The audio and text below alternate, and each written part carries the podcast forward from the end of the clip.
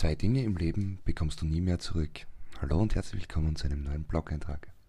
Auf zwei Dinge im Leben muss ich ganz besonderen Wert legen. Das eine mehr und mit dem anderen kann ich schon ganz gut umgehen. Naja, ich halt zumindest für mein Umfeld ist das eine Herausforderung. Und ganz gut ist noch nicht wirklich gut.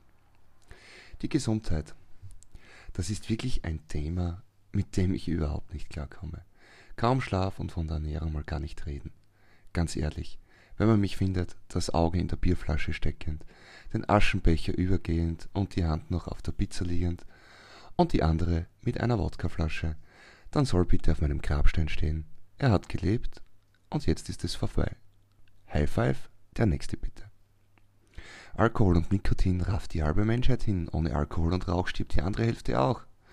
Wow, ein Wahnsinnsspruch. Nein, ein total dämlicher sogar. Düster. Solche und viele andere Sprüche findet man auf Hauswänden oder Notizbüchern von Teenagern. Von klein auf wird einem schon jede Menge Müll in den Kopf geschüttet und dann wundern, wenn es später mal recht schwierig wird im Leben.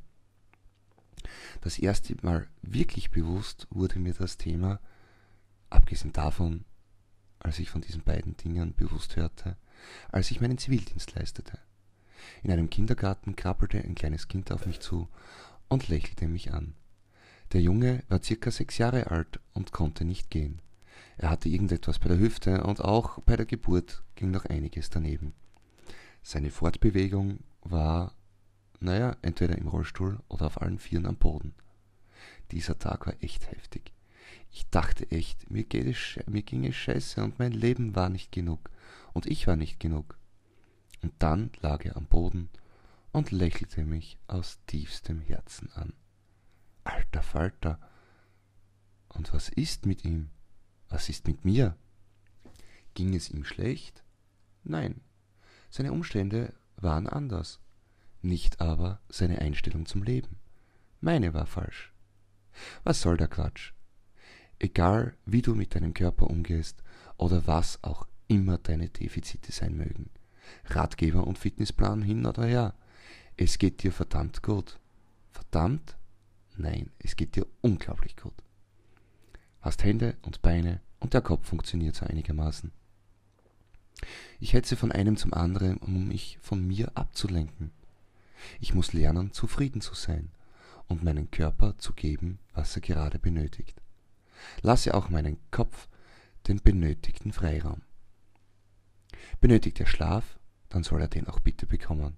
Benötigt er Gemüse, dann soll es auch schmecken. Benötigt er Zuneigung, dann sorge ich dafür. Will er alleine sein, dann gönne ich es ihm. Bin ich mit der aktuellen Situation zufrieden? Nein. Kann ich es ändern? Ja. Bin ich schon soweit? Noch nicht. Noch. Die Zeit.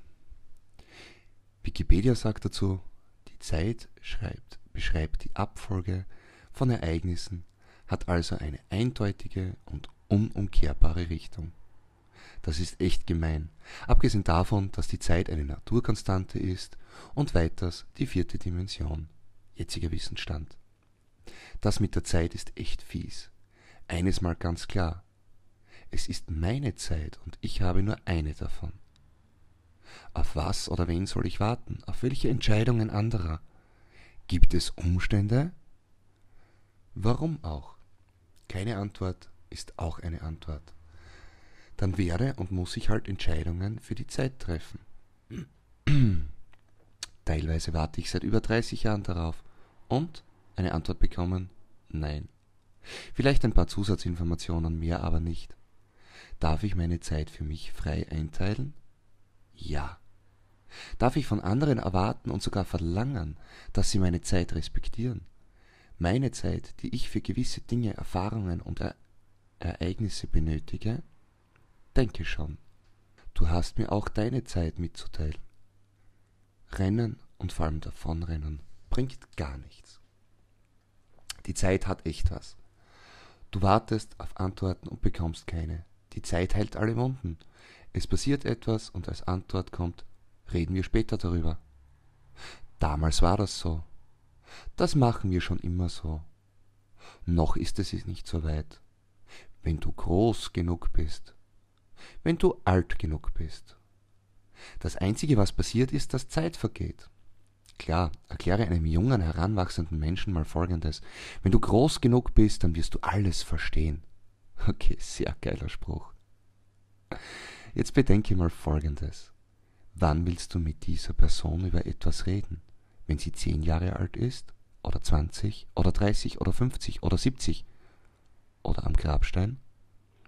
Keine Situation wird besser oder anders, nur später.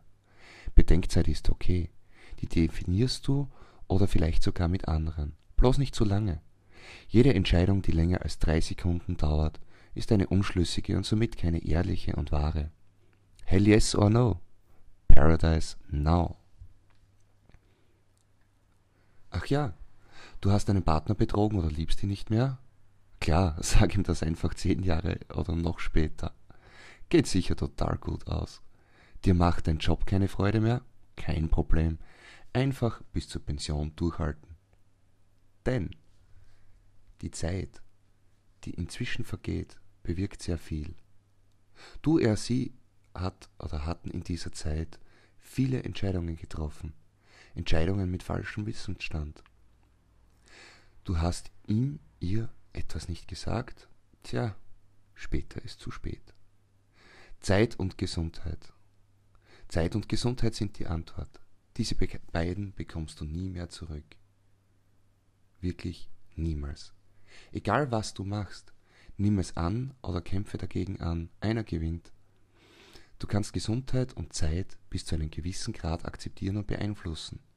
Wichtiger ist vielmehr, dass du dir vorab dessen bewusst bist, dass sie vergänglich ist und unwiederbringlich.